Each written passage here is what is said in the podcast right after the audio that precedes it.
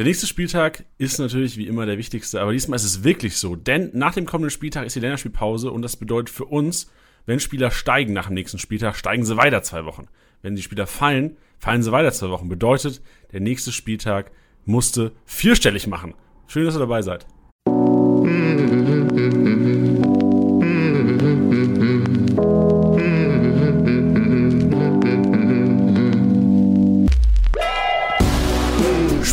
Spieltagssieger wie Sieger, der Kickbase Podcast.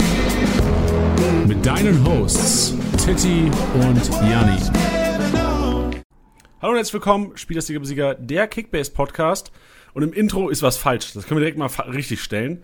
Es heißt heute eine Premiere. Du hast eingeschaltet, weil du heute hier wahrscheinlich die, die eine der krankesten Podcast-Kombinationen Deutschlands erleben wirst. Denn Tiddy hat heute Urlaub. Das bedeutet nicht mit euren Hosts Tiddy und Janni, sondern Premiere heute als Full Host quasi zum ersten Mal Ey. dabei mit äh, deinen Hosts äh, Elisa und Janni. Elisa, schön, dass du dabei bist. Ja, danke, danke für dieses äh, schöne Intro oder die schöne Einleitung für mich. Äh, ich bin ein bisschen aufgeregt, aber ich freue mich auch mal komplett dabei zu sein. Ja, für dich ist ja normalerweise so, ist ja, dass Tilly und ich starten, du quasi dabei bist, aber nichts sagst im Grunde genommen. Du bist erstmal gemutet hier Genau. und dann für deinen Rasenmäher reinstartest. Aber Elisa, wir wissen es, du hast die PK schon komplett gemacht. Du bist ja auch, du bist ein Rookie eigentlich. Ähm, du bist noch nicht so lange dabei. Das klingt auch Ja. gar, nicht- soll gar nicht negativ klingen. Aber einfach schon gezeigt, dass du, dass du einfach performen kannst. PK schon gemacht, viele Twitch-Streams. Also, Ja, liebe Hörer, genau. ihr solltet Elisa oder auch Edi genannt, so, so langsam kennen. Ja, ich hoffe doch. Also so langsam bin ich ja auch äh, relativ präsent, ähm, was Twitch, wie du gesagt hast, oder auch im Podcast. Und ähm, ja, ich hoffe jetzt so gesamt im Podcast, dass ich da auch ganz gut performen kann. Ich bin guter Dinge. Ey, ey, ich auch. Also ich habe echt keine Kopfschmerzen. Natürlich, äh, liebe Grüße auch an Tiddy. Ja, safe. Ähm, wir freuen uns natürlich auch, wenn er wieder dabei ist. Aber heute kriegen wir beide das gewuppt. Und mal eine Sonderfolge. Genau, ja, ist, ist, ist eine reguläre Sonderfolge heute, richtig. ich habe es im Intro schon mal kurz angesprochen. Ähm, vierstellig musste machen, Elisa. Vielleicht starten wir kurz mal rein damit, dass ähm, ich dir vielleicht einfach mal den Redeanteil überlasse, weil vierstellig habe ich nicht gemacht am Wochenende, sondern du. ganz knapp am Spieltagssieg äh, gescheitert. Aurel hat mir den noch weggeschnappt. Ähm, Grifo hatte ich tatsächlich unter der Woche überlegt zu verkaufen, aber er hat gezeigt, dass man an ihm festhalten muss und dass es sich lohnt. Und ich habe, ich weiß gar nicht, wie viele Punkte es am Ende waren, 1126. Und jetzt zweiter Platz wieder Janni überholt und sehr, sehr happy darüber. Ey, du bist so ein Lappen, ne? Ich weiß gar nicht, wie viele Punkte es genau waren. 1106 Punkt genau. Ey, ich weiß nicht, ist es richtig gewesen? Ja, ist richtig. Hör mir auf. Ja, weißt du, also, die wichtigen Dinge speichert man einfach ab. Weißt ist du? richtig. Also E- Elisa redet von unserer ähm, Office-Liga, von unserer Büroliga und in der haben Genau. Tilly und ich so richtig abgekackt dieses Wochenende. Also Elisa Platz 2, ähm, 1126 Punkte, dann ähm, oh, Anatole auf Platz 4, der Kickbase-Gründer mit 962, hat es aber auch nicht gepackt an die 1000. Ja, wegen Nkunku aber auch allein, ne? Also, dass er dann nicht die 1000 geknackt hat, ist eigentlich krass. Mit ja, dem der hat Nkunku auch einen. Wimmer mit minus 26, einen Gubeleo mit minus 5 vom Gnabry, nur 12 Punkte, erwartest du ja auch mehr. Ähm, Mhm. Also der Diaby nicht getroffen zur Abwechslung, ist ja auch nicht schlecht. Ja. Aber Ja, Tilly und ich mit, hinten. ne? Wirklich, also ich Platz 9, habe aber auch, also ich bin eh noch, ich habe mir heute vorgenommen im Podcast, ich werde eine Wutrede halten, so dass das kommt gleich, weil ich habe echt Ansagen. Ich würde auch gerne, ich weiß, die Trainer der Bundesligisten hören diesen Podcast nicht, aber also manche Sachen, die fühle ich mir auf den Chips getreten. Holt eure Fackeln und Mistgabeln raus. Erstmal Wirklich, wirklich. Aber im Grunde genommen, also bei mir kann man es kurz abkürzen. Ähm, Kempf stand nicht in der Startelf, Soboschlei stand nicht in der Startelf, Reus ist ausgefallen, Player stand nicht in der Startelf, André Hahn minus 8 Punkte. Da haben wir schon mal im Grunde genommen 100 Mio, die mir minus 2 Punkte gemacht haben. Schmackhaft. Ja, und den Rest brauche ich gar nicht erzählen. Ich, keiner meiner Spieler hat eine Bude gemacht. Ich hatte zum Glück noch einen Demir bei, einen Chris Richards drin, einen Davies, einen Hofmann, Burchardt. Dass Burchardt mal mein fünf bester Spieler wird, hätte ich auch nicht gedacht. Guerrero mit 47 und bei Tilly ist im Grunde so, dass er im Grunde genommen noch einen schlechteren Spieltag gehabt hätte. Er hat einen Dahut, er hat einen Lukas, äh, einen Mescher drin, Lammers schlecht gepunktet, aber Schlotti und Lienhardt haben ihn im Grunde genommen wieder gesaved am Ende. Combined 308 Punkte.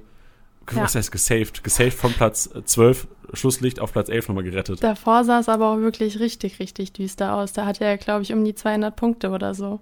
Ja, man dachte erst, ist das der. Grund, warum er sich Urlaub genommen hat heute.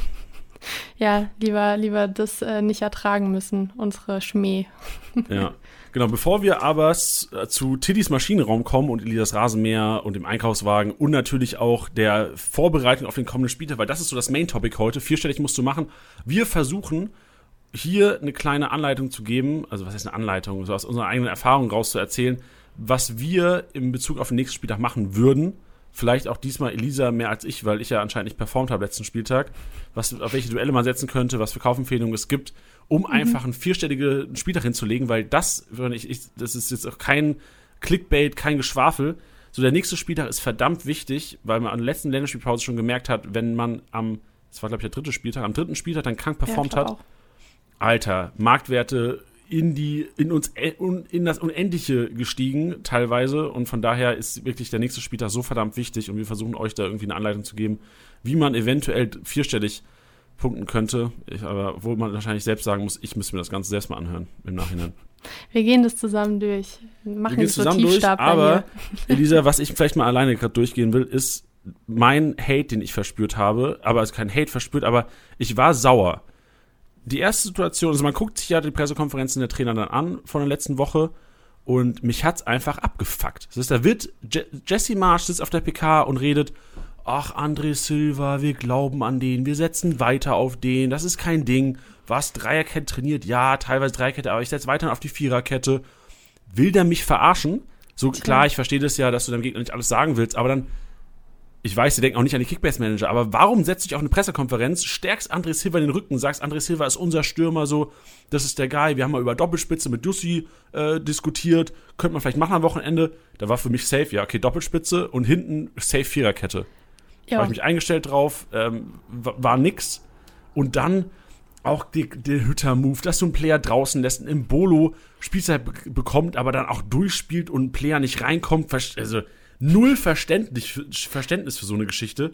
Also es sind einige Sachen passiert in dem Spieltag, wo ich mir sage, ey, ja, Trainer haben uns verarscht auf der Pressekonferenz teilweise. Es war einfach der Wurm drin tatsächlich, obwohl jetzt abgesehen von der Kickbase-Perspektive kann ich es auch eigentlich gut nachvollziehen, dass jetzt einfach Jussi gestartet ist, weil Silva jetzt in der CL deswegen wahrscheinlich auch den Rücken gestärkt, hat jetzt einfach eine Pause bekommen und jetzt unter der Woche wird er wieder starten.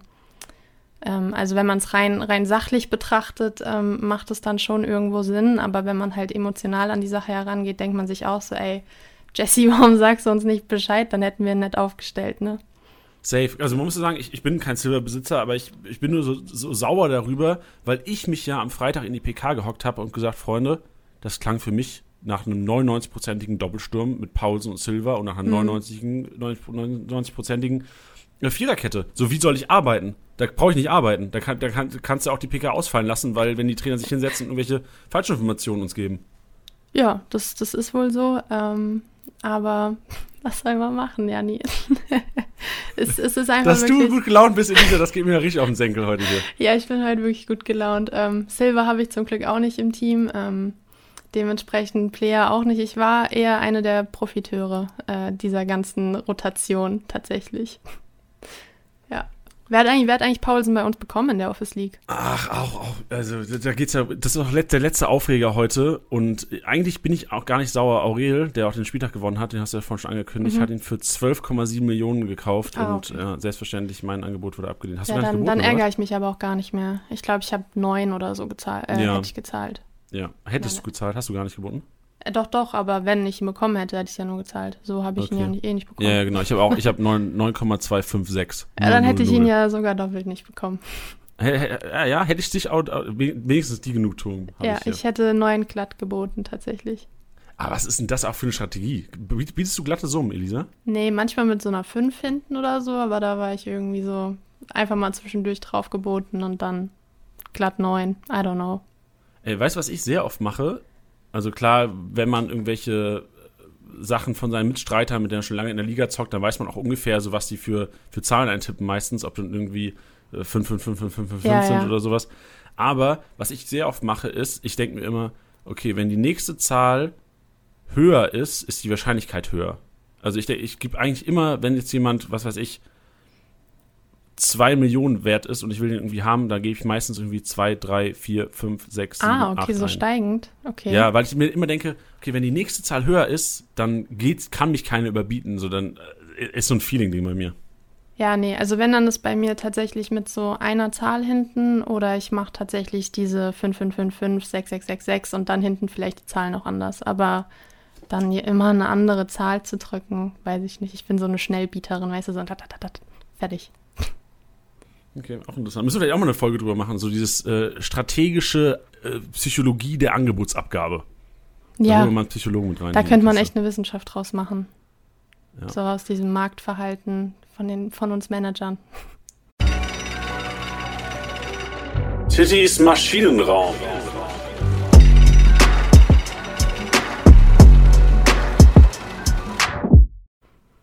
Starten wir rein in Tittys Maschinenraum und heute ist er nicht Tittys Maschinenraum. Er ist äh, unser Maschinenraum Yay. dieser. Wir haben einfach mal übernommen, wir haben Schlüssel bekommen für diese Woche. Nächste Woche schließt Tilly die Kiste hier wieder auf. Aber in Tittys Maschinenraum die emotionalen Maschinen des vergangenen Spieltags. Und wir wechseln uns einfach so ein bisschen ab, wir diskutieren drüber. Meine erste Maschine, also generell finde ich es geil, Elisa. Wir haben uns, ich, ich sehe die Liste hier gerade von uns beiden. Wir haben uns keinen Spieler ausgesucht, der in der Top 10 ist. Wir haben keine offensichtlichen Maschinen rausgeholt, sondern versteckte kleine Geschichten. Ja, Ich bin echt du mal musst es gespannt. ja. Ich bin auch teilweise gespannt, wie wir argumentieren. aber bin, Ich äh, weiß auch nicht ob ich eine Argumentation habe, aber wir werden, wir werden sehen, mit dem Flow gehen. Meine erste Maschine des Spieltags ist Marton Dardai. Und ihr werdet jetzt denken, 24 Punkte an einem Spieltag und die Maschine des Spieltags, ja, trotzdem. Das ist ähm, der bestpunkteste Herr Tana, 24 Punkte gemacht. Marton Dardai.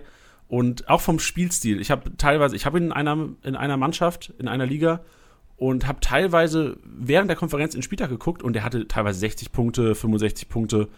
Und es lief echt gut und äh, am Ende dann mit 24 rausgegangen, wo man sagen muss, bei einem 0-6 noch Pluspunkte zu machen, bei einer Hertha-Mannschaft, die als Team combined minus 69 Punkte gemacht hat und eigentlich nur vier Spieler, also Dardai, Cefuig, Schwolo und Piontek, im Positiven waren, was die Punkte angeht, muss ich sagen, Marton Dardai für mich auf jeden Fall eine Maschine, weil das einer ist, der jetzt für 6,5 Millionen, und ich werde ihn bestimmt auch nochmal im Einkaufswagen nennen, für mich einer ist, der eventuell dann auch gegen Bayern mal aufgestellt werden kann, weil er selbst bei einer 5-0-Klatsche eventuell noch 30, 40 Punkte macht.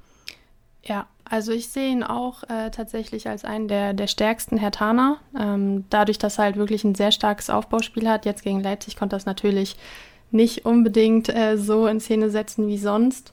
Aber wenn man es ja auch mal runterrechnet, ich meine, sechs Gegentore sind dann auch jeweils minus fünf äh, Punkte. Allein dadurch hat er dann ja 30 Punkte verloren, dann noch Spiel verloren.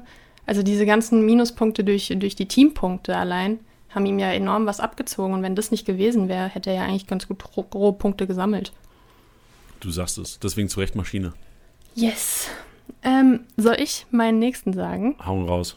Ich habe nämlich Kevin Behrens von Union Berlin, kam rein, äh, hat das 1 zu 0 geschossen, das entscheidende Tor, war meiner Meinung nach auch von der Körpersprache von einem so richtig torhungrig, hat mich so ein bisschen an Wout Weghorst auch erinnert, so dieses richtig dieses Torgeil sein. Ähm, hat dann auch noch einen Lattenkracher hinterhergezündet, äh, fast nach Einwechslung, also ein Doppelpack und äh, dementsprechend meiner Meinung nach mehr als zu Recht im Maschinenraum. Safe, also mich hat es auch echt imponiert, mit was für einer Inbrunst der dann gespielt hat und auch gejubelt hat. Ich fand's geil, diese Lattenkracher zum Ende nochmal, der, der hätte einen Doppelpack geschnürt, wäre der wahrscheinlich, keine Ahnung, fünf Wochen lang gestiegen in, in Ja. der App. Jetzt mal eine, eine provokative Frage. Denkst du, der hat Startelf-Chancen langfristig? Weil Avonie ist ja einer, der jetzt die ersten drei Spiele jeweils eine Bombe, äh, eine Bombe, eine Bombe gezündet hat beim, im gegnerischen Tor. Dann aber gegen, gegen Augsburg nicht getroffen, gegen Dortmund ein miserables Spiel nach 55 Minuten runter, jetzt gegen Bielefeld auch kaum irgendwie in Szenen gewesen, klar körperlich immer stark, aber 58 Punkte nur gemacht. Mhm. Glaubst du, Kevin Behrens hat eine Chance? Ich kann es mir tatsächlich vorstellen. Ich glaube nicht, dass er ein ähm, Stammspieler wird, der jetzt jedes Spiel spielen wird, wie jetzt ein Max Kruse oder so. Ähm, aber durch auch die, die Doppelbelastung mit der Conference League ähm, kann es natürlich sein, dass auch mal dann unter der Woche beziehungsweise am Wochenende rotiert wird. Und Behrens war jetzt eigentlich immer nach Einwechslung äh, ziemlich auffällig und dementsprechend kann ich mir das sehr gut vorstellen, ja, dass er da ab und zu mal starten wird. Der nächste Kollege, den ich hier reinwerfen will in die Runde, ist Chris Führig. Und Elisa, du bist sneaky. Elisa hat äh, Sonntag selbstverständlich Fußball geguckt und ich weiß nicht, wie viele Minuten das nach der Chris Führig Einwechslung war. Hast du mir WhatsApp geschrieben und gesagt, ey, wie viel willst du für den Führig haben? Ich, ich glaube, so zehn Minuten später, ja. Der hat da ja direkt gezündet. Ich fand es sehr beeindruckend. Ja, hätte ich das Spiel nicht selbst gesehen, Elisa, ich hätte ihn verkauft wahrscheinlich, weil ich gedacht habe, Alter, was, was, will denn mit, was, was will die denn mit dem? Warum guckst du denn auch Bochum gegen Stuttgart, wenn du nicht arbeiten musst? Das ist der faule Sonntag. Mann. Das ist der faule Sonntag und die Kickbase-Leidenschaft, wo ich dachte, oh geil, jetzt gucke ich mir hier Kämpf an, wie er ein paar, paar Dinge abräumt und das Spiel Schön. Kämpf nicht. Schön war's, ne? Ja. Ich, hatte, ich hatte wirklich, ich glaube, ich hatte keine Spieler in dem Spiel außer Kämpf in keiner Liga. Ich habe Kämpf tatsächlich auch in meiner einen Liga verkauft, weil mir einfach 20 Millionen damals zu viel waren für ihn. Und ja, da habe ich lieber das Geld woanders letzte Woche. Ich kaufe ihn letzte Woche, weil ich das Geld hatte und werde ihn wahrscheinlich heute Abend wieder verkaufen.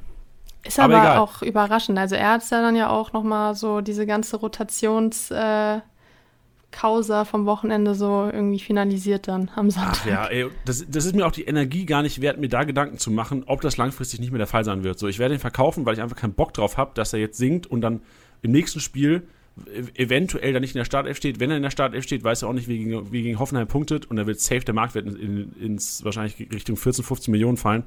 Und da habe ich einfach keinen Nerv zu. Erstmal dann einen Doppelpack schnüren, wenn ja, du den richtig. verkauft hast. Aber wer fast wirklich einen Doppelpack geschnürt hat, da kommen wir nicht zu unserer Maschine, äh, mhm. hier im Maschinenraum. Chris Führig, Einwechslung in der Halbzeit. Und man muss sagen, zuerst mal hätte er fast die Torvorlage gegeben auf Mafropanos. Ja. Also das Tor war ja, also klar, da darf er nicht mit der Hand hingehen, aber wenn er nicht mit der Hand hingeht, der, der liebe Mafropanos ist das Ding eine Kiste und Führig macht äh, in, mit einer Aktion 50 Punkte oder 55 Punkte sogar. Ja. Ähm, aber sonst muss man sagen, Chris Führig nach der Einwechslung krankes Statement gegeben. Wirklich körperlich stark, dribbelstark, antrittsschnell, kranke Pässe gegeben. Man muss sagen, Chris Führig 81 Punkte nach Einwechslung. Äh, wirklich ja. mein Respekt und deswegen völlig zu Recht eine Maschine. Und langfristig, Elisa, das würde ich auch gerne mit, diskutieren, mit dir diskutieren, langfristig auf jeden Fall berechtigte Startelf-Chancen. Safe, würde ich auch definitiv mitgehen. Ähm, auch wenn ich auf Twitter immer schaue, ähm, aus der VfB-Bubble, da haben auch ganz viele schon vor einer Woche oder zwei Wochen geschrieben, habe ich schon längst geholt, weil ich so große Stücke auf den halte. Und jetzt wurde eingewechselt und hat es auch direkt gezeigt. Ähm, ist auch tatsächlich in unserem Maschinenraum in einer Kategorie dabei, äh, im Maschinenraum in dem Rasenmäher. Und ähm, ja, das beweist es ja noch einmal mehr, dass er da wirklich in der einen Halbzeit mit der beste Mann war vom gesamten Spiel. Ja, jetzt kommt einer, den ich hier in der Liste lese, den du hier reingefügt hast, Lisa. Das verstehe ich nicht. Erklär mal, Chandler, warum? Also, Timothy Chandler, ja. Ähm, Janni hat es ja schon mal erzählt, dass bei mir tatsächlich dadurch, dass ich jedes Spiel äh, gucken muss oder auch will, durch äh, Community Management, Twitter etc., ähm, lief bei mir das Eintracht-Einzelspiel dann ähm, klein daneben auf dem iPad. Oder andersrum, nee, es lief groß auf dem, auf dem Fernseher und die Konferenz klein. Ach, und ist Kickbase unwichtiger als die Eintracht, oder was? Ey, dieses Spiel, das, das war so wichtig. Das war wirklich. Da, manchmal habe ich es auch andersrum, aber dieses Spiel, das musste ich groß schauen. Dementsprechend wichtiger bestimmt nicht, aber es war halt einfach. Ich wollte, ach was, Elisa, passt schon, das ist schon okay. ähm, nee, aber er ist meine Maschine. Das ist wirklich eine sehr emotionale Maschine. Ähm, ist seit langem mal wieder in der Startelf gewesen. Er hat nur 41 Punkte gemacht. Das ist nicht viel. Aber er hat direkt am Anfang oder in der ersten Halbzeit zumindest äh, eine ziemlich stabile Kopfnuss kassiert und äh, lag dann blutend am Boden, wurde getaped, äh, ist damit ist bandagiert dann wieder auf den Platz gekommen und hat trotzdem wirklich noch mit am besten gespielt. Die Punkte spielen zwar nicht wieder, aber er war so von der Einstellung, von, von seiner Performance her am überzeugendsten mit und ähm, Dementsprechend kann ich mir auch vorstellen, dass er so einer der Schnapper der nächsten Wochen wird. Jetzt geht es zwar gegen Bayern München gut, da ist jetzt nicht viel drin, aber wenn man einen Lückenfüller braucht, finde ich Timmy Chandler auf jeden Fall nicht schlecht. Ja, vor allem, nachdem es jetzt gegen die Bayern geht vor Länderspielpause, ist es ein scheiß Timing für alle äh, Frankfurt-Spiele, die ein bisschen teurer sind, weil die wahrscheinlich ein bisschen sinken werden über Länderspielpause. Aber ja. dann geht es gegen Hertha und dann gegen Bochum, dann ist Eintracht Frankfurt wieder richtig relevant. Genau, und da kann ich mir schon echt vorstellen, Chandler nach der Leistung, dass er immer noch in der Startelf stehen wird. Gerade jetzt auch, wo, wo Durm, ich weiß noch nicht genau, wie es bei ihm aussieht, aber er ist ja auch sehr angenockt vom Platz gegangen. Ähm, vielleicht ähm, auch ein Profiteur dann der Verletzungssituation, aber da weiß ich noch nichts genaueres. Jetzt haben wir eine Maschine, die sich einfach mal selbst vorstellt. Ja, hi, liebe Kickbase-Manager, Hörer, was auch immer.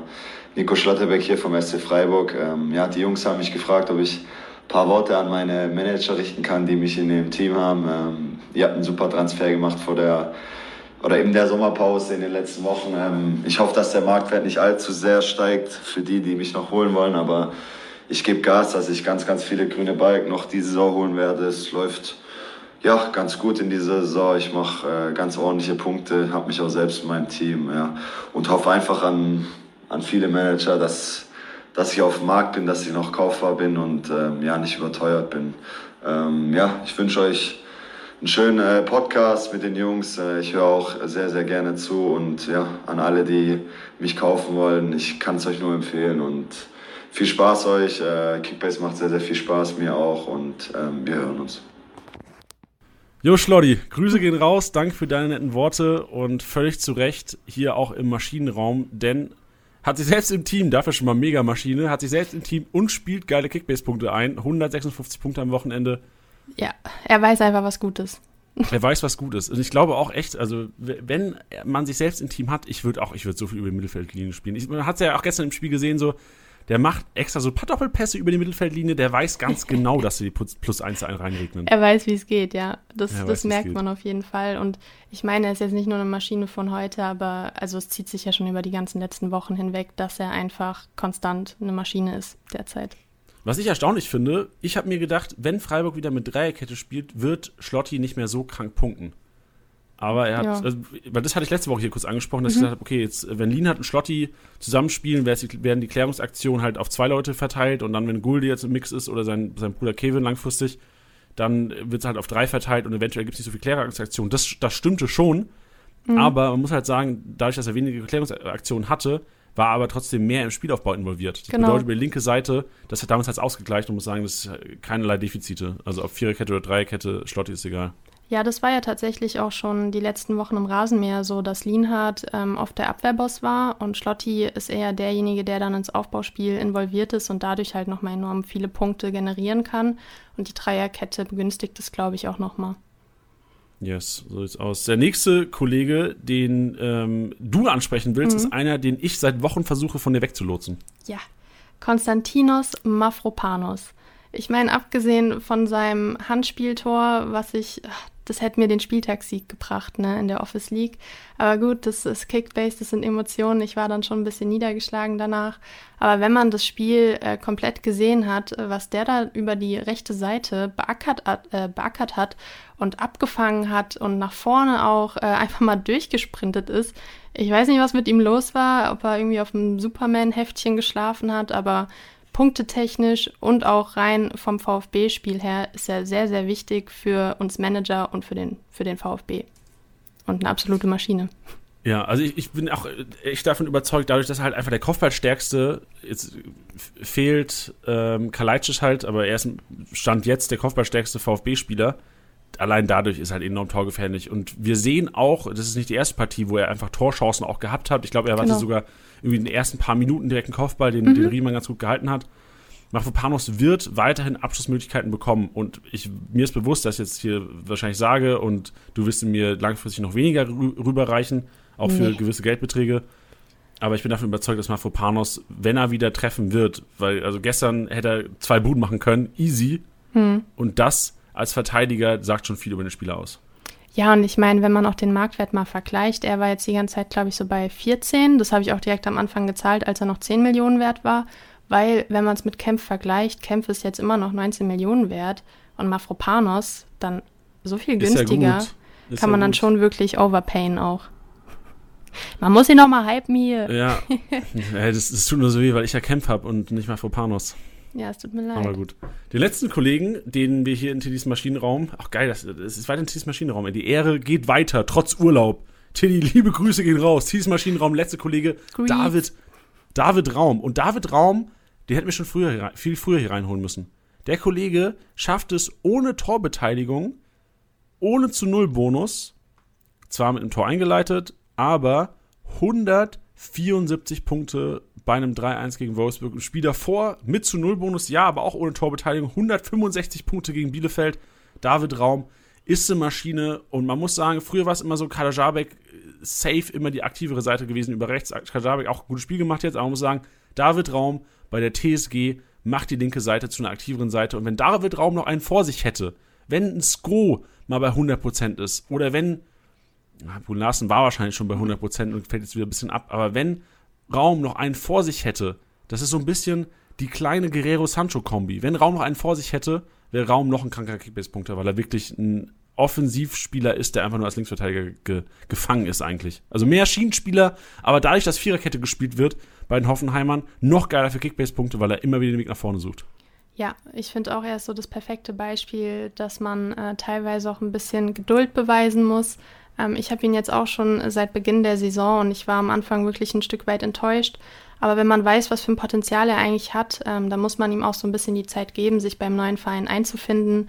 Und man sieht jetzt, dass er äh, das Selbstbewusstsein hat, äh, sich ins System eingefunden hat. Und wäre jetzt auch noch der Freistoß reingegangen, ähm, den Kadajabek dann so schön abgestaubt hat, dann will ich gar nicht wissen, wie viele Punkte er dann letzten Endes gehabt hätte. Viel mehr. Definitiv. Ja, stimmt, er hat die 15 Punkte für ähm, Abgeprallte, Aluminium. ja, Aluminium, vor, das, gell? genau, Aluminiumvorlage. Genau. Ah, da hätte er, hätte er 75 Punkte mehr gehabt, der Kollege. Wäre auch nicht schlecht. Und das ist ja auch ein sehr interessantes Zeichen, dass er dann, ähm, ich glaube, ist ja ein Linksfuß? Ja. Ist Linksfuß, ja. Genau, dann, ähm, wenn es ein bisschen an der rechten 16er Kante ist, dass dann er wahrscheinlich die Freistöße schießt, weil er die dann so schön reinzirkeln kann. Wertvoll, wirklich wertvoll, der Kollege. Wird langfristig sicherlich auch einer der konstantesten sein, den man in dem Preissegment äh, bekommen kann. Yes. Mim, mim, mim. Elisa, bist du bereit? Ich bin, ich bin mega bereit. Ich habe Bock, ähm, wieder die Statistiken diesmal nur mit dir zu rasieren. Nächste Woche wieder mit Tiddy. Aber ich denke, wir kriegen es zu zweit auch ganz gut hin. Ab geht die Post. Elisas Rasenmäher.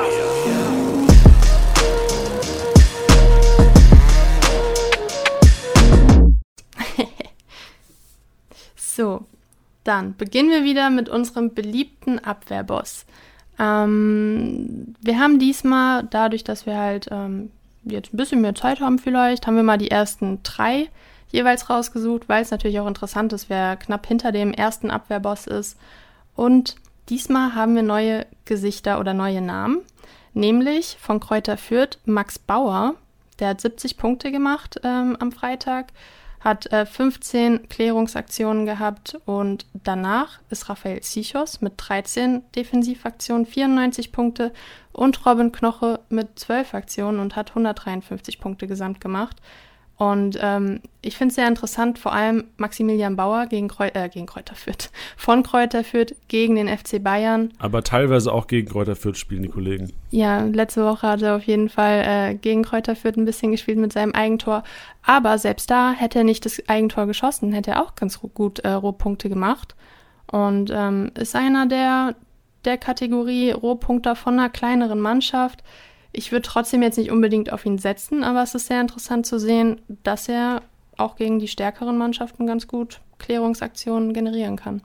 Ja, ich finde auch, also Bauer finde ich auch extrem interessant, weil ich hatte vier Geber am Freitagabend in der Startelf bei mir mhm. und mir ist aufgefallen, dass Maxi Bauer der viel kopfballstärkere Innenverteidiger ist und dadurch halt einfach viel mehr plus fünf geklärt einheimsen kann. Du hast jetzt gesagt, Abwehrboss ähm, finde ich erstmal erstaunlich, ich hatte nicht mehr so auf der Rechnung, weil es halt auch schon Freitagabend war. Ja aber völlig zu Recht. Also mir ist im Spiel auch aufgefallen, dadurch, dass ich 4Geber-Besitzer war und gehofft habe, dass 4Geber auch mal ein paar Bälle klärt, Maxi Bauer da aber eher der war, der so ein bisschen den Bella Kotschap von Bochum gemacht hat. Ja, genau. Und ähm, dementsprechend, wenn man vielleicht einen Lückenfüller braucht, ich persönlich rate immer jetzt nicht unbedingt zu den Fürtern, aber er ist so einer der solideren, außer er schießt halt mal ein Eigentor. Ich bin bei den Fürtern, ich finde die gar nicht so uninteressant, weil sie einfach so günstig sind momentan. Also sie sind alle so, so günstig, da ist kaum einer über 5 Millionen wert. Ob es ein Burchardt ist, ob es ein Bauer ist, selbst ein, ein Viergeber, der als Abwehrchef selbst vom Trainer genannt wurde, mhm. muss man sagen, dass irgendwann werden sie halt mal gewinnen. Die werden, die werden irgendwann auch mal ein Spiel gewinnen, die Fürth. Die haben momentan einen Punkt, einen Unentschieden geholt, wo man auch sagen muss, ähm, krank überraschend teilweise sogar schon. Aber die werden auch irgendwann mal ein Spiel gewinnen. Also die haben 1-1 gegen Bielefeld gespielt, war schon ein kleiner Achtungserfolg und mhm. dann eigentlich durchgängig auf die, auf die Hörner bekommen. Gegen, äh, gegen Hertha sah es gar nicht so schlecht aus teilweise. Ja. Aber irgendwann werden die auch mal ein Spiel gewinnen. Und wenn du dann die Förder hast, dann werden die durch die Decke gehen, marktwerttechnisch. Also es ist gar keine so schlechte Taktik, meines Erachtens, um sich vielleicht auch ein paar dickere Fische ins Team zu holen, eventuell zwei der Förder reinzustellen. Ich meine, nächste Woche haben sie auch wieder das Freitagsspiel.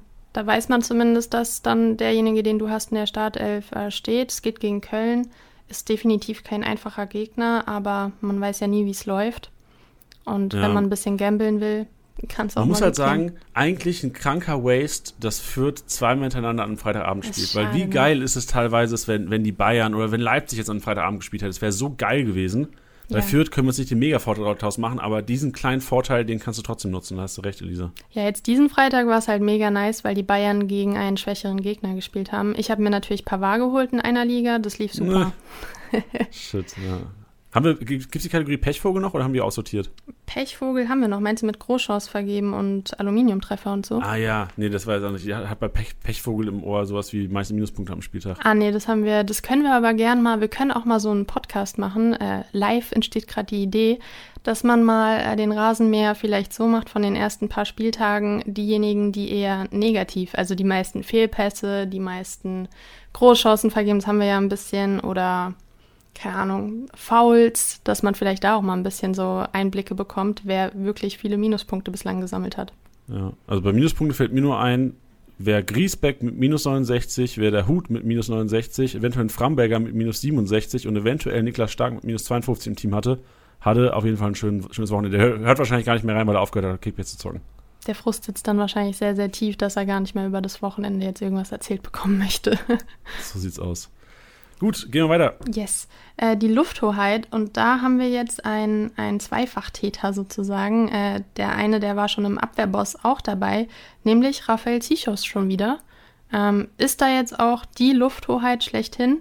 Ähm, zusammen mit Jonathan Tah und Elias Skiri. Ähm, alle drei haben sechsmal äh, einen Luftzweikampf gewonnen.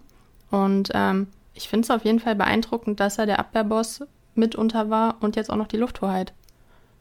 Wie hast du den wahrgenommen? Du hast das Spiel ja komplett geguckt, Frankfurt gegen Köln. Unauffällig. Wie hast du denn generell jetzt einen Skiri und einen Psychos wahrgenommen, aus neutraler Sicht, auch wenn es wahrscheinlich schwerfällt? Skiri enorm, enorm stark. Den hätte ich auch, wenn jetzt der Maschinenraum noch länger gewesen wäre, hätte ich ihn auf jeden Fall auch noch genannt. Abgesehen von seinem Tor war der überall. Das war wirklich krass. Der hat hinten geklärt, der hat auf einmal vorne irgendwie so drauf gerannt. Ich weiß gar nicht, wie viele Kilometer er am Ende dann abgerattert hat. Aber ihn fand ich wirklich sehr, sehr, sehr ähm, stark. Und ich meine, er hat 212 Punkte gemacht bei einem Unentschieden mit einem Tor. Ich meine, es kann auch mal so enden, dass man nur 100 Punkte macht. Und äh, Zichos fand ich solide, aber es wäre mir jetzt nicht aufgefallen, dass er enorm krass ist, wie jetzt bei einem Mafropanos oder so. Okay, interessant. Ja. Und sonst zu Tar ist auf jeden Fall solide. Ich meine, mit dem 0 zu 0 Bonus hat er 119 Punkte gemacht. Ist ein kopfballstarker Spieler und äh, spricht auf jeden Fall für ihn, dass er da auch mit dabei ist. Was glaubst du denn, Elisa, wenn Tabsoba jetzt eventuell nach der Länderspielpause wieder ähm, fit sein sollte? Also ich kann mir gut vorstellen, dass er wahrscheinlich so drei, vier Wochen noch braucht. Aber ob es jetzt der achte oder neunte Spieltag wird, wie sieht die Innenverteidigung langfristig aus? Trainer hat schon angesprochen, eventuell auch Dreierkette äh, mit einem, ähm, ich hoffe, ich spreche es richtig aus, Hinkepi oder Hinkepie. Ah, Hin Hinkap, Hinkapie? Keine Ahnung. Hinkapie ist ja auch, ihr, ja, wisst, wen, wen, wir meinen. Piero halt. Hinkapi, Piero. ja. Ähm, wie, wie, sieht die Abwehr aus bei Leverkusen? Was, wie, wie schätzt du die Situation ein? Also viele sagen ja, dass äh, Tar rausrotieren wird. Ich glaube, es ist wieder so was Klassisches, dass man ihn, warum auch immer, dann direkt draußen sieht. Ähm, ich glaube aber eher, dass er tatsächlich drin bleiben wird. Ähm, Hinkapi sehe ich derzeit eigentlich jetzt nicht unbedingt in der Startelf. Wenn es jetzt eine Dreierkette wäre, wäre es auf jeden Fall meiner Meinung nach Tabsoba, Kusunu und Ta. Und Hinkapi jetzt erstmal nicht, würde ich sagen. Okay, interessant. Also ich erinnere mich an die äh, Pressekonferenz von Ceruane, der auch gesagt hatte, dass er äh, Hinkapie, wir nennen ihn es einfach mal ja. so. Kann uns auch gerne mal jemand in die DMs leiten, der genau weiß, wie der Kollege ausgesprochen wird. Das, Mit so einer Sprachmemo. Ja, ich finde es enorm wichtig. Also gerade wenn man einen Podcast macht, sollte man schon die Namen richtig aussprechen können. Also shame on us, wir können es jetzt nicht. Aber äh, langfristig, wenn er Kickbase-relevant äh, wird die nächsten Wochen, dann sollten wir auf jeden Fall richtig aussprechen können. Ja, und glaubst du, dass er, er drin bleibt, also Hinkapie? Nee, aber was er drin bleiben, der ist ja gar nicht drin. Nein, also, also dass er dann, ich, wenn es also umgestellt also, wird dass er dann der Dreierkette spielt? Ich weiß, ich kann mir, also ich glaube, Dreierkette glaube glaub ich momentan noch nicht dran. Es läuft so gut bei Bayer Leverkusen. Mhm. Warum sollst du jetzt auf Dreierkette umstellen? Demirball macht einen mega Job neben Aranguiz mhm. und wird von der 10 runter zu nehmen, wäre total dumm. Also ich kann mir nicht vorstellen, dass zeitnah irgendwie Dreikette gespielt wird, außer das läuft irgendwie jetzt anteilweise schlecht die nächsten Wochen bei den Leverkusenern. Aber auch so muss ich sagen, dass ich es halt nicht einschätzen kann. Ich kann nicht einschätzen, ob ein Tau oder Kusunu rausgeht. Ich kann nur einschätzen, dass Tabsoba, wenn fit, sicherlich der gesetzte Innenverteidiger sein wird bei den Leverkusenern. Ja, das würde ich auch sagen. Aber ich glaube trotzdem, dass es auch eine, eine Weile dauern wird, bis er dann äh, auch wieder starten wird. Das dauert. Ähm, wahrscheinlich wird er dann erstmal über Einwechslungen kommen und dementsprechend sehe ich da jetzt noch nicht so eine akute Gefahr, zumindest keine zeitnahe Gefahr, aber ich würde dann tatsächlich Tar und Tabsoba sehen. Okay, sehr interessant. Das ist auch eine, eine, gute Einschätzung. Es ist Halbzeit im Podcast und das bedeutet ein Schmankerl für euch, Freunde. The Zone, ihr habt noch bis Donnerstag Zeit, den Gratis-Monat abzusagen. Solltet ihr euch bis Donnerstag anmelden, gibt es einen Monat The Zone auf The Zone-Nacken. Freunde, und ich habe mir gestern was Krankes bei The Zone reingezogen. Elisa, ich weiß nicht, ob du das auch reingezogen hast. Bis jetzt, wenn nicht, sollst du es auf jeden Fall noch machen, weil es gibt ein neues Format. Decoded heißt das mit Ralf Rangnick und zu Gast ist gewesen Julian Nagelsmann. Sehr interessant, habe ich mir reingezogen. Wenn ihr aber auch jetzt die nächsten Tage noch Fußballerlebnis pur erleben wollt, dann ist für euch The Zone natürlich Pflicht, weil unter der Woche Champions League, Leipzig gegen Club Brügge, Bayern gegen Dynamo Kiew, Wolfsburg gegen Sevilla live und exklusiv, also ausschließlich auf The Zone zu erleben und am Wochenende wieder Bundesliga pur. Freitagabend haben wir die Kölner. Die Kölner haben im Heimspiel, also das ist so Kickbase relevant, Köln spielt daheim am Freitag. Das heißt, Aufstellungen sind einsehbar gegen Kräuter Fürth. Und Sonntag wieder Bully pur. Das ist der ganze Tag live und exklusiv auf The Zone. Mit den Spielen Mainz 05 gegen Union Berlin, Bayern München gegen Frankfurt, krank. Und Bielefeld gegen Leverkusen. Freunde, Freunde, Freunde, holt euch The Zone. Machen wir weiter. Yes. Äh, gehen wir weiter zum meisten Torschuss oder die meisten Torschüsse. Diesmal war es Anderson von Köln mit sechs Schüssen. Ähm, hat auch 101 Punkte gemacht ohne ein Tor. Ich meine, dann hat er ja auch allein ähm, 60 Punkte durch die Torschüsse gemacht. Ähm, an zweiter Stelle stehen Vincenzo Grifo und Polti mal wieder. Und ähm, mit jeweils vier Schüssen. Ich weiß jetzt nicht genau, was für ein Learning man draus ziehen kann. Ist immer interessant zu sehen, wer gerne mal von draußen, also weiter weg draufholzt. Ich meine, Polti war auch einer der Kandidaten, der ich glaube, zweimal auch von weiter weg drauf geschossen hat. Das sind immer dann nice, basic 10 Punkte und ähm, ja, der war auch schon öfters dabei. Dementsprechend seht ihr da, es wiederholt sich auf jeden Fall ein Stück weit. Also was, welches Learning ich draus ziehen kann, gerade mit dieser Polti-Kombi, mhm. ist, dass Bochum-Team ist das extrem gerne draufholzt außerhalb des 16ers. Stimmt, Löwen und war ja auch schon dabei. Ey, Löwen war auch schon, wir hatten Löwen und jetzt hatten wir Polti auch noch. Und ich glaube, auch Rex Bitschei hatte öfters mal draufgeschossen ja. an, äh, wir hatten, glaube ich, letztes Mal dabei, ich weiß gar nicht genau. Aber ist für mich ein Learning, der gegnerische Torhüter, der Bochumer, wird so allein schon viele Rohpunkte sammeln können. Das stimmt wohl, ja. Weil ich erinnere mich, also Müller hat jetzt nicht schlecht gepunktet, dann ähm, war es, glaube ich, äh, auch ein, ein Schwolo bei dem 3-1. Der Herr Tane hat Schwolo auch richtig gut gepunktet. Mhm. Wäre für mich, glaube ich, ein Learning, wenn ich sage, gerade Richtung Championship, so wenn du aussuchen kannst, wen du aufstellst, eventuell, wenn es dann am achten Spieltag gegen Kräuter Fürth geht, wo man sagt, okay, jetzt ist es vielleicht ein Burchard der, der perfekte Fit. Genau, es müssen halt, es müssen halt ähm, Mannschaften sein, ähm, die jetzt nicht so mega dominant sind, sondern wo halt Bochum auch seinen Spielanteil hat. Ja. Ah ja, Samstagabend, glaube ich, Gulaschi aufzustellen, macht wenig Sinn, weil er wenig aufs Tor bekommen wird genau. und braucht zu null Bonus, um vielleicht an die 80, 90 Punkte ranzukommen. Genau, immer, immer halt äh, spieltagsgetreu aufstellen. Aber das ist auf jeden Fall ein interessantes Learning. Dann gehen wir weiter zum Tribbelgott und da haben wir Chris Führig. Er hat, nee. ja, er Geil. hat sech, sechsmal ausgetribbelt und ähm, Davis und Mamouche sind mit fünfmal dahinter. Und das finde ich halt schon eine Hausnummer. Sechsmal in einer Halbzeit einen Spieler austribbeln. Also es spricht für sein Selbstbewusstsein, das spricht für seine technischen Fähigkeiten und allgemein, dass er ein Spieler auch sein kann, wahrscheinlich, der dann auch den Unterschied macht, mal mit einer Einzelaktion. Ja, ich, ich scroll gerade mal den Live-Matcher durch vom, vom Fürich und ich sehe auch extrem wenig Ballverluste. Ich glaube, fünf, sechs Ballverluste sind drin. Das ist enorm wenig für einen Offensivspieler mit viel Ballbesitzanteilen. Also äh, noch mehr Maschine als gedacht wahrscheinlich ursprünglich. Ja, also definitiv ist jetzt im Maschinenraum gewesen, ist jetzt im Rasenmäher gewesen. Wenn er auf dem Markt ist und eure Konkurrenz schläft, dann holt ihn euch. Weiter geht's zum Flankengott und ähm, da haben wir einen Akteur, den haben wir vermisst. Den haben wir sehr, sehr vermisst. Eine Systemumstellung hat ihm geholfen. Weißt du, um wen es gehen könnte? Angel. Yes, Angelino ähm, hat mit David Raum die meisten Flanken geschlagen, sechs Flanken insgesamt. Und ähm, ich finde es bei Angelino auf jeden Fall sehr interessant, dass jetzt die Umstellung auf Dreier-Fünfer-Kette ihm da so entgegenkommt. Ähm, er hat ja auch enorm viele Punkte gemacht, 240 circa waren es, glaube ich. 242. 242 Punkte hat er gemacht. Und ähm, da haben wir ja auch schon mal angesprochen, oder ich weiß nicht, ob wir es waren oder ich mal in einem Stream, dass dann langfristig wahrscheinlich auch Silva davon ähm, profitieren könnte, dass es vielleicht so ein Kostic Silva jetzt Angelino Silva Gedächtnismoment sein könnte, weißt du? Also dass es so ein bisschen vergleichbar wäre. Mal sehen, ob es dann wirklich so kommt, aber es ist auf jeden Fall vielversprechend, dass er jetzt ja, da so gut ist. Finde ich, finde ich krank. Also gut zu wissen, dass der Kollege auch viele Flanken angebracht hat. Man muss halt sagen, beim Leipzig-Programm ist halt, es ist Kirsche. Sie spielen gegen Bochum, sie spielen gegen Freiburg, sie spielen gegen Fürth, die nächsten drei Spiele.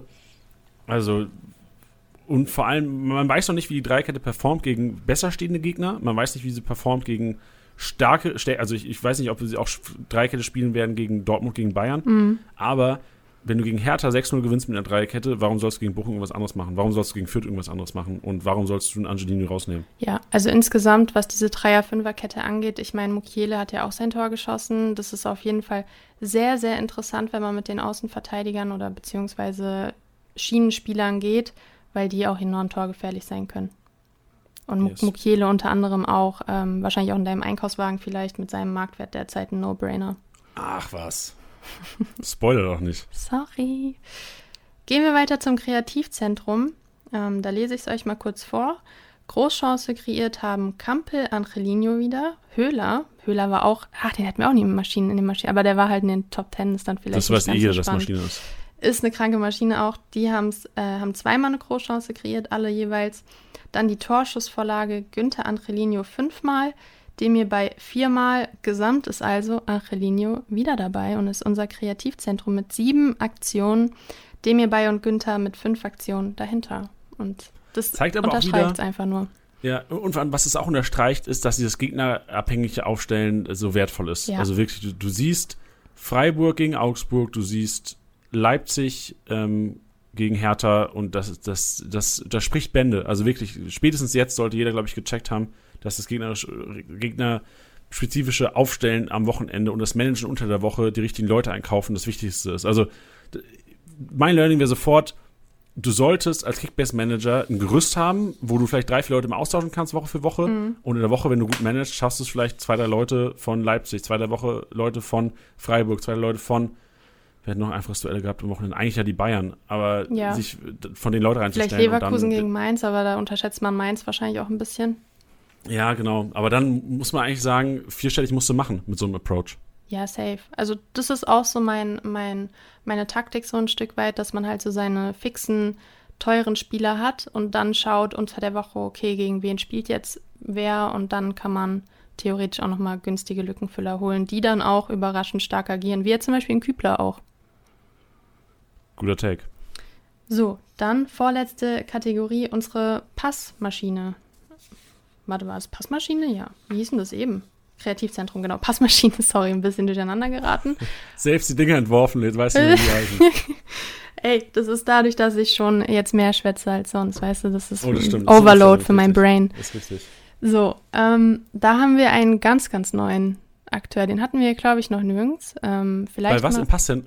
Die meisten Pässe? Genau, die meisten Pässe in der gegnerischen Hälfte. Und ähm, da ist es auch nochmal, was du eben gesagt hast, auch interessant zu schauen, okay, welche Mannschaften, das sieht man ja auch zum Teil auf bundesliga.de oder so, die offiziellen Statistiken, welche Mannschaften haben wirklich richtig Bock auf viel Ballbesitz? Und vor allem spielen sie dann gegen Mannschaften, die sich eher nach hinten fallen lassen, ähm, die dann eher durch den Konter kommen oder über den Konter kommen. Und ähm, das war jetzt ein perfektes Beispiel mit Leverkusen und Mainz. Und ähm, da haben wir jetzt Jeremy Frimpong, mit 57 Pässen. Er hat 205 Punkte gemacht, ähm, einen Assist noch gesammelt und die Leverkusener hatten 68 Prozent Ballbesitz, was das Ganze nochmal untermauert. Nämlich an dritter Stelle ist auch noch Demir bei mit 50 Pässen und dazwischen ist Kimmich mit 55 Pässen. Wer hätte es gedacht? Und die Bayern hatten auch 67 Prozent Ballbesitz und sind deswegen ja auch allgemein, was Rohpunkte angeht, so stark. Ja, sehr gut. Du hast nochmal gesagt, also wenn man jetzt auf nächste Wochenende schauen sollte und es wird das Topic gleich sein, da werden wir, wir können es auch so ein bisschen kombinieren, das Ganze.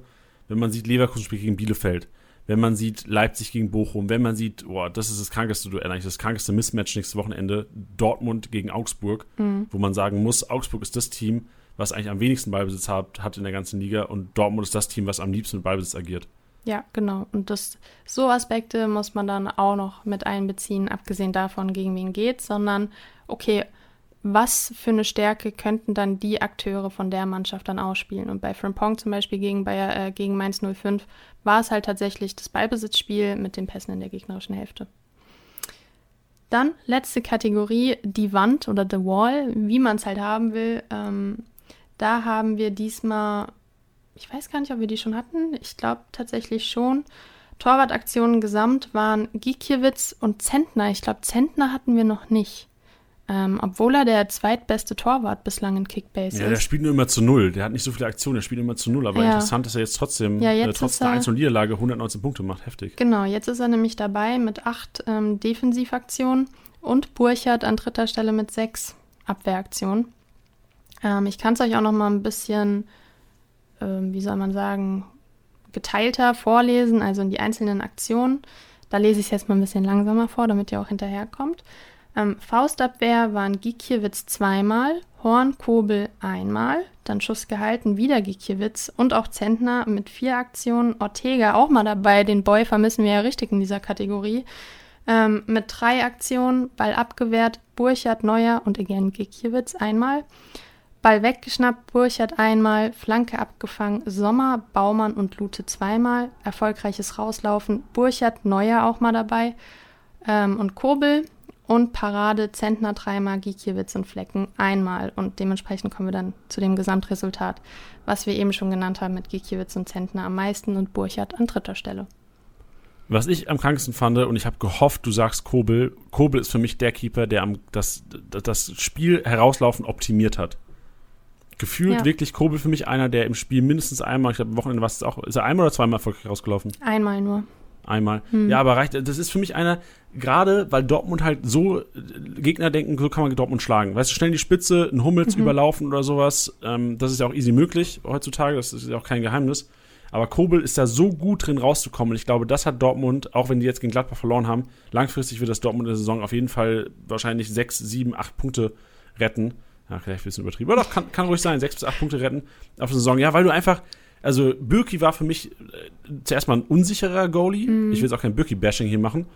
Aber Kobel ist für mich einer, der auf der Linie extrem stark ist, kranke Reflexe hat und halt, das finde ich so wertvoll, dieses erfolgreiche Rauslaufen zuerst mal für Kickbase-Punkte mega geil, aber halt auch extrem wertvoll fürs Team. Ja, also er ist tatsächlich ein, kann man das so sagen, offensiv denkender Torwart, also der relativ weit ähm, hoch, also hoch steht und dadurch dann halt auch die Konter unterbinden kann, tatsächlich. Ist zwar immer ein gewisses Risiko dabei, aber bislang war es ja eigentlich immer erfolgreich. Was ich aber noch her hervorheben wollte, weil unsere Wand ist ja nur mit Defensiv- oder Abwehraktionen verbunden.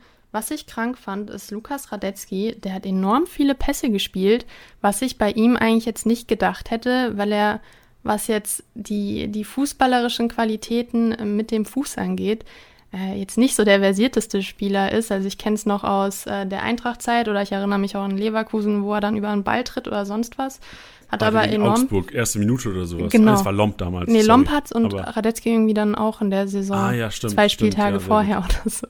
Wo es dann, glaube ich, aber sogar ein Eigentor von einem anderen war, der den Einwurf gemacht hat, was total bitter war, weil er eigentlich dafür nichts konnte. Aber Radetzky hat drüber getreten und dann ist es das Eigentor von dem gewesen. Ich glaube, Wendell war es oder so.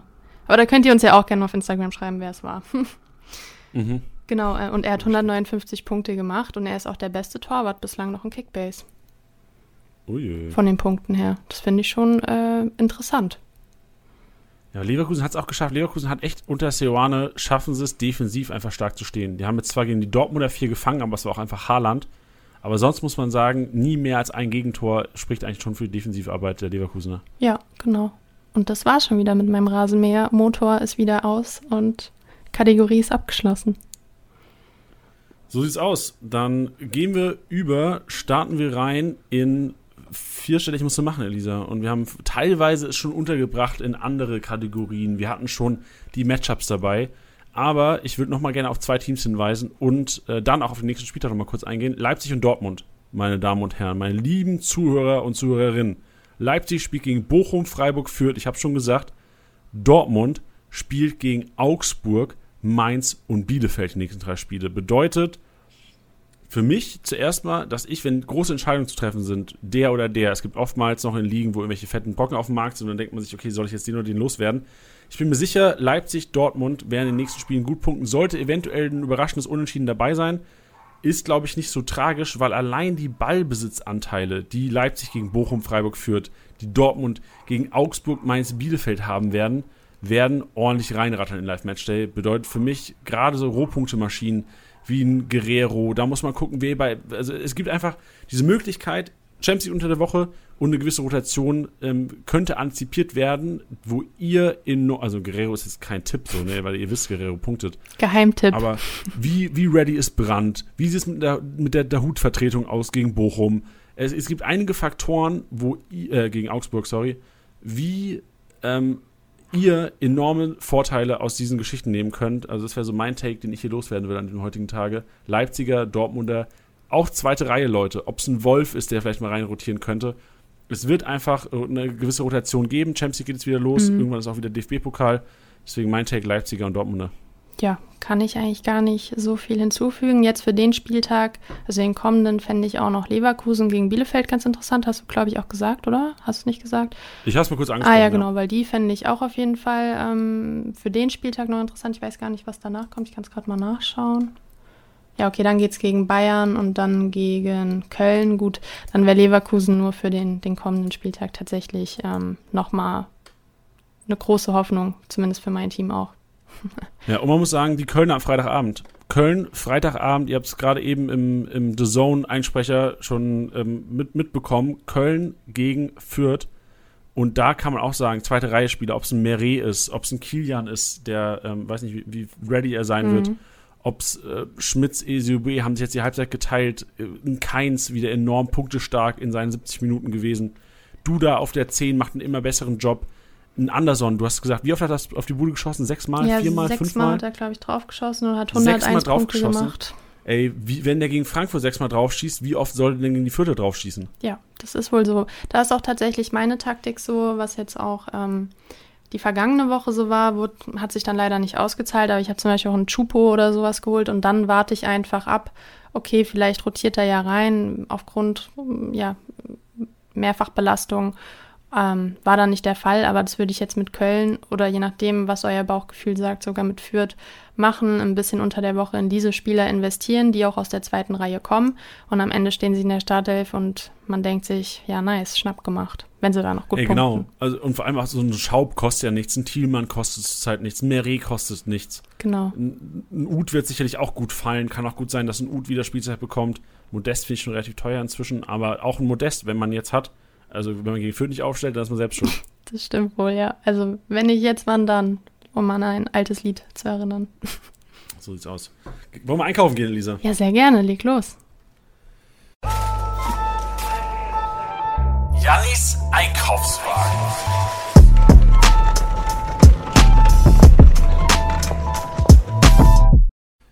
Schön, dass ihr dabei seid. Janis Einkaufswagen und gehen wir shoppen. Lama ist der Einkaufswagen voll. Wir haben schon viel untergebracht, auch in den Kategorien davor. Wir haben ähm, Dortmunder und Leipziger schon gesprochen. Ich würde gerne nochmal detaillierter auf die Dortmunder eingehen. Vielleicht einen Branden, Hazard kann man sich reinlegen die Woche. Bei den Leipzigern gilt es auch Antizipation der Champions League-Rotation. Bedeutet, unter der Woche mal Champions League reinschauen. Ähm, wo, das wisst ihr ja jetzt, nachdem ich hier für The Zone schon ein bisschen Werbung gemacht habe. Pausen, Mukiele, Haidara finde ich auch enorm interessant, hat jetzt zwei miteinander getroffen. Benny Hendricks bekommt Spielzeiten, Guardiol, wo man sagen muss, mit Dreierkette als Linksfuß, Heizenberg noch nicht richtig fit, wahrscheinlich dann der gesetzeste.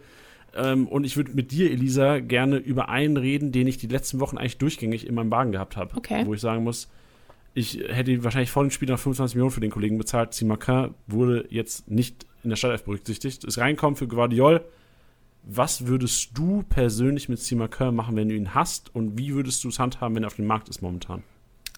Ähm, ich glaube, da muss man ein bisschen halblang machen tatsächlich. Also jetzt keine Panikverkäufe oder sonst was. Ich glaube einfach, dass er jetzt für das Wochenende geschont wurde, weil jetzt einfach CL ansteht. Er dürfte aber wirklich einer neben Orban eigentlich derjenige sein, der, der gesetzt ist.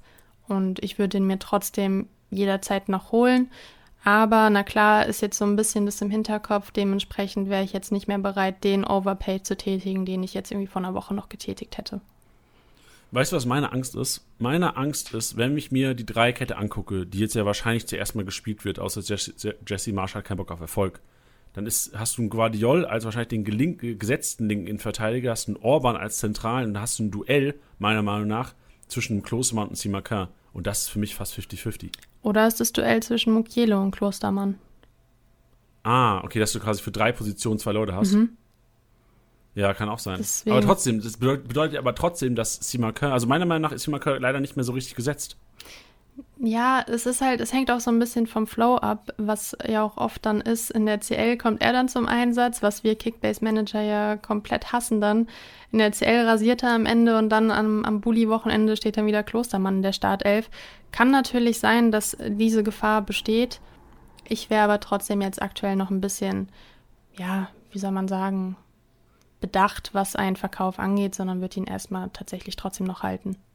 Ja, ich glaube generell bei den Leipzig-Spielern ist für mich das nächste Spiel das Entscheidendste. Also auch bei einem Silver, ich habe es vorhin schon gesagt, ich bin kein Silver-Besitzer, mhm. ähm, leider zum Glück kein Silver-Besitzer. An all die Silver-Besitzer sind, würde ich auch trotzdem die Message geben, wartet das Spiel gegen Bochum ab. Wartet die Champions League ab. Sollte gegen Bochum Simakar draußen sitzen, ein Silver draußen sitzen, so dann hilft es nichts, dann bringt es nichts mehr. Weil dann ist die Länderspielpause, dann werden die Kollegen so sinken, dass es keinen Sinn mehr macht zum jetzigen Zeitpunkt. Ähm, deswegen, das wäre so meine Herangehensweise, was ein Simakin, ein Simakin, Simakin und ein Silver angeht. Ja, da würde ich tatsächlich mitgehen. Aber ich würde beide auch dann, wie gesagt, nicht jetzt verkaufen, auch wenn der Spieltag wirklich ja, mehr als mies dann lief für diejenigen, die, im, äh, die die beiden im Team haben. Yes, die anderen Leute, die ich in den Einkaufswagen packen würde, wäre zuerst mal ein Chico Höfler, der wieder zurückgekommen ist. Ein Krischer Prömel, der mir enorm gut gefallen hat gegen die Bielefelder. Tabsoba habe ich schon angesprochen. Da muss man gucken, wie viel Platz hast du, hast du eine niedrige Kaderbegrenzung oder machst du es nicht, hast du eine hohe Kaderbegrenzung, ja, easy, hast du ein bisschen Geld beiseite, ja, easy machen, aber Tabsoba ist einer, der jetzt gut steigen wird, über die Länderspielpause wird auf jeden Fall auch nochmal einen kleinen Kick bekommen, wird wahrscheinlich über die 10 gehen. Und dann entscheidet sich, okay, wie fit ist er, wird er am 9., 10. Spieltag integriert? Und wie viel Patience hast du und wie krank ist deine Liga. Hast du so eine 18er Liga, holen die rein, hast du eine 12er oder 12er vielleicht auch noch, aber hast du eine 8er Liga, wo du im Grunde noch größere Brocken haben könntest zum jetzigen Zeitpunkt, vielleicht noch nicht reinholen. Vogelsammer finde ich interessant, auch wenn man äh, Behrens nehmen könnte, muss man vielleicht auch schauen, wie sie am Donnerstag dann in der, in der Conference League performen. Bellarabi finde ich auch sehr interessant, obwohl man immer sagen muss, mhm. bei Leverkusen, ähm, so geil ist er doch gar nicht. Doch, der ist ganz schön geil, weil er einfach ins System passt. Der passt ins System, der ist mit Adli und Diaby die, der einzige Flügelspieler, so richtig. Pauline ist für mich auch kein richtiger Flügelspieler. Auch Zitat ähm, Nadim Amiri aus dem Podcast. Wer noch nicht gehört hat, den Podcast mit Nadim Amiri, scrollt mal ein bisschen runter hier in Spotify oder Apple Podcast oder wo immer ihr immer uns hören solltest. Martin Dahle habe ich angesprochen, Fürich habe ich angesprochen und den letzten, den ich eher ansprechen würde, ist Stanisic. Auch wenn viele wahrscheinlich sagen würden und ich auch der Meinung bin, dass eventuell auch Süle als Rechtsverteidiger den Pavard-Ersatz geben könnte. Stanisic aber trotzdem als Pavard noch nicht ready war, Rechtsverteidiger gespielt. Ja, Hernandez war dann auch noch nicht ready und Süle wurde halt Innenverteidiger gebraucht, aber Champions League abwarten, Stanisic einsacken und je nachdem, wie Champions League ausgehen sollte oder wie die Rotation da aussieht, ist Stanisic am Wochenende auf jeden Fall ein Startelf-Kandidat gegen die Eintracht. Ja, das sehe ich eigentlich tatsächlich genauso. Je nachdem, wer da starten wird, wird dann an, äh, in der Bundesliga geschont werden. Ich kann eigentlich mit den ganzen Kaufempfehlungen nur mitgehen. Ich habe tatsächlich noch welche, die ich auch ganz interessant fand, wenn ich es auch kurz reinwerfen kann. Ja, ähm, gerne. Tatsächlich Trimmel fand ich richtig, richtig stark, nachdem er jetzt ähm, letztes Wochenende nicht in der Startelf stand. Über den ging alles. Ähm, immer wenn es irgendwie gefährlich wurde, war er dabei. Und wenn man auch die letzte Saison betrachtet, war er da ja auch wirklich der, derjenige, der die Ecken da so scharf reingebracht hat. Und wenn er jetzt wieder dann äh, zur alten Form findet, kann er auch wieder einer sein, der sehr, sehr interessant sein kann. Ich glaube, der ist aktuell pff, knapp, 12, 8. knapp über einer 10, ja, genau. 12,8 wert und das ist für ihn eigentlich ja, ein Schnapp. Und wenig, ich weiß nicht, ob es eine Kaufempfehlung ist, aber ich fand ihn ganz interessant. Ich würde jetzt nicht sagen, der spielt jetzt Startelf, aber, aber Brian Brobey fand ich auch ziemlich nice. Eigentlich hat direkt einen Assist gemacht. Und ich würde ihn so ein bisschen mal unter, unter die Lupe packen. Äh, ist jetzt keine aktuelle Kaufempfehlung, aber so ein bisschen beobachtet ihn mal ein bisschen. Vielleicht die nächsten Spieltage er wird er noch mehr Spielzeit bekommen. Gegen Bochum könnte es ja auch sein, dass er wieder erwarten, überraschend mal auch starten wird. I don't know. Aber ich finde ihn auch eine sehr interessante Aktie auf dem Markt. Ja, ich glaube, Robbie ist so ein bisschen einzuschätzen wie Benny Henrichs. Ich kann mir gut vorstellen, du hast auch gesagt, dass beide wahrscheinlich gegen Bochum Minuten bekommen werden, auch wahrscheinlich dann nur nach Einwechslung. Bedeutet aber trotzdem, die bekommen Minuten gegen Bochum, das Ding geht vielleicht auch 5-6-0 aus. Ich hoffe es natürlich nicht für die Bochumer, aber dann hast du einen Broadway und einen Henrichs, die auf 5 Millionen gehen über Länderspielpause. Genau, allein halt dann als so ein Investment, um Plus zu machen, um das bronzene, goldene, was auch immer Händchen abzukassieren, wäre er auch schon auf jeden Fall die Investition wert. So sieht's aus. Die Gesetze der Länderspielpause darf man nicht vernachlässigen, Freunde. Denkt dran, wer steigt, der steigt, wer sinkt, der sinkt. Das ist leider das Gesetz der Länderspielpause. Ist so. Gut, was auch Gesetz ist, was ich eigentlich schon am Anfang erzählen wollte, aber einfach vergessen habe, was ich aber gerade noch auf meinem Zettel sehe und wollte es einfach mal ansprechen. Bei den Challenges, also in der Championship, haben wir den Favoritenmodus wieder hinzugefügt. Bedeutet, ihr könnt eure Kumpels, ihr könnt uns als Favorit hinzufügen. Das Update wird heute noch gelauncht, also bedeutet, ihr könnt sehr wahrscheinlich, wenn, wir den, wenn ihr den Podcast hier hört, ab, äh, wenn wir online bringen, wahrscheinlich so in zwei, drei Stunden, das heißt mhm. ähm, 17, 18 Uhr, könnt ihr uns theoretisch schon hinzufügen in der Championship und mal schauen, was wir so aufstellen. Ihr seht ja immer, was ich aufstelle. Ich stelle immer ähm, live. Ich veröffentliche mein Team eigentlich immer. Jeden Donnerstag, YouTube, ab 18 Uhr, All Eyes on Championship, stelle ich meine Mannschaft auf. Und wie läuft es in der Championship? Wie läuft es bei dir in der Championship, Elisa? Geht so tatsächlich. Also ich habe diesen Spieltag, ich habe es öfters mal, na, darf ich das so sagen, mal vergessen, weil ich halt auch in vier Ligen schon aktiv bin. Nee. Das schneiden wir raus. Das schneiden wir raus. Ähm, also der letzte Spieltag, können wir ja dann so beginnen, lief ganz okay. Ich habe mir mehr erhofft von, ähm, von den Bayern. Da ist mein bester Hernandez. Ich habe jetzt 1202 Punkte am letzten Spieltag in der Championship gemacht. Das ist in Ordnung. Ja, man muss sagen, ich hab, bin zu viel Risiko gegangen. Ich habe zwar einen Kunku und einen Kimmich aufgestellt, wo ich enorm happy mit war aber dann halt auch in Holland, der leider nicht gespielt hat. Und ich bin halt auf Frankfurt gegangen gegen die Kölner, weil ich dachte, mhm. Köln kann nicht so weitermachen. Aber ja, sie können so weitermachen. Ich habe ich hab auch Frankfurt tatsächlich aufgestellt und es war auch eher eine Fehlentscheidung, obwohl sie jetzt nicht schlecht waren, aber das reicht dann nicht äh, fürs vordere Drittel. yes, so sieht's aus. Für wen es ganz nach oben ge äh, gereicht hat, ist diese Woche Christopher Nkunku. Er ist MVP geworden und mit 373 Punkten hat er das Ganze geschafft. Und Daniel aus Frankfurt, eventuell auch Frankfurt-Fan, das äh, weiß ich nicht. Hey. Vielleicht OG. will es uns auch noch verraten. Nice. Ähm, äh, hat ihn getippt und zwar genau mit 373 Punkten. Krank. Uff, das, das können nur Frankfurter, glaube ich. Hm, es gab schon öfters Elisa, hör mir auf da. Gut, ähm, Freunde, wir kommen zum Ende. Das war hier äh, heute, also war erfrischend, Elisa. Hat mir Spaß gemacht mit dir. Ja, hat mir auch Spaß gemacht. Wir sind ja jetzt auch echt, was eine Punktlandung. Gleich 60 Minuten. Super. Haben wir, haben wir ja, gut zusammen äh, den ganzen Podcast mal durchrasiert. Nicht nur im Rasenmäher. So sieht's aus. Nice. Time is crucial, ey. Wir versuchen, das ist auch oftmals der Hörerwunsch. So, wie, natürlich schaffen wir es jetzt wieder nicht, den Podcast zu beenden aber teilweise wird da draußen sich auch gewünscht, also es ist, man kann es nie, man kann es ja nie allen recht machen. Manche wünschen sich, ey, macht mal drei Stunden Podcast, ich bin hier auf der Arbeit, hab Schicht, Grüße an alle, die auf gerade Arbeit sind und gerade Podcast hören, ihr seid die geilsten, weil das ja gewisse bezahlt fürs Podcast hören. Das wird ja, das ist ja sonst nur bei uns der Fall. Ja. Äh, nee, wir machen Podcast. Wir werden wir fürs Podcast machen, ja. Bezahlt. Ähm, was wollte ich sagen? Ja, Grüße an alle, die. Grüße an alle, die Podcast arbeiten und Grüße an alle, die, die äh, gerade zuhören. Und wir können es nicht jedem recht machen, ob es dann zu lang oder zu kurz ist. Ah, ich glaube, genau, jetzt haben wir die sagen, genau. Mitte getroffen. Richtig, richtig, richtig. Man kann es nicht allen recht machen. Ich hatte auch das, das Feedback bei, nach dem Amiri-Podcast, der nur eine halbe Stunde gelaufen ist, dass Leute gesagt haben, die normal nicht den Podcast hören. Das konnte ich mir reinziehen. So, die halbe Stunde habe ich mir gegeben, das war geil. Ja, ich finde eine halbe Stunde tatsächlich so ein bisschen bisschen kurz. Wenn man mal so entspannt spazieren geht oder so, dann ist so eine Stunde schon solide, sollte schon drin sein. Aber es ist bevor beides wir, gut.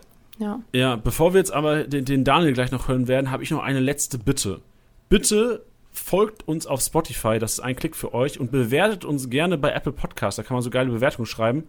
Gebt gerne mal ein paar Sterne und schreibt ihr gerne mal, wen den Podcast hört, auch gerne kritisch, aber wenn ihr kritisch schreibt, macht er lieber DM. Schreibt lieber DM und macht kritisch. Und gebt immer bitte fünf Sterne. Ey, du kennst doch diese, also wir haben in Mainz hier ein paar Dönerbuden, wenn die neu aufmachen, da kriegst du immer ein Getränk free, wenn du bei Google fünf Sterne abgibst. Geil. Also low-key eine kleine Erpressung so. Wir sind gut. Ja. Gib fünf Sterne, dann ja, kriegst du Getränk.